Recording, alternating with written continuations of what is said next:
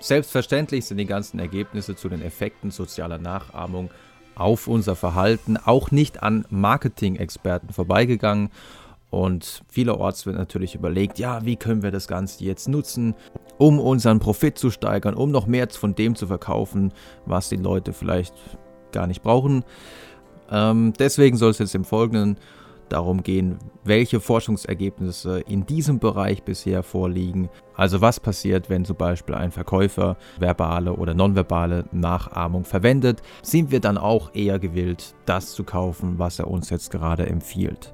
Eine, wie ich finde, noch recht sympathische Umsetzung ist die Umsetzung in der Studie von Van Baren und Kollegen, publiziert im Jahr 2003. Die Studie trägt den Titel Mimicry for Money Behavioral Consequences of Imitation. Also mit anderen Worten, soziale Nachahmung, um Geld zu bekommen. Verhaltenskonsequenzen von Imitation. Und warum ist es noch relativ sympathisch? Weil in dieser Studie ging es einfach nur darum, zu schauen, ob man das Trinkgeld für Servicepersonal in einem Restaurant steigern kann, wenn man verbale Nachahmung als Strategie verwendet. Und Versuchspersonen waren also 59 Kleingruppen, also mindestens immer zwei Personen, es konnten auch mehr sein, die sich an einem Tisch niedergelassen hatten und ähm, die eben jetzt gerade ihre Bestellung aufgaben.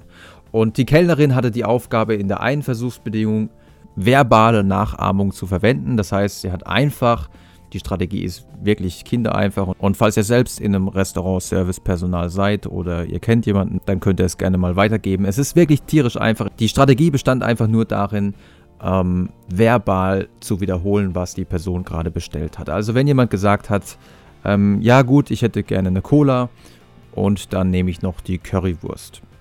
Dann hat man einfach gesagt, eine Cola und eine Currywurst. In der Kontrollbedingung hat man gesagt, okay, kommt gleich. Also man hat es nicht wiederholt, was die andere Person gesagt hat. Und es zeigte sich, dass dieses verbale Nachahmen auch hier in diesem Kontext erfolgreich war, denn es wurde fast doppelt so viel Trinkgeld gegeben, wenn man die Bestellungen der Kunden nochmal nachplapperte.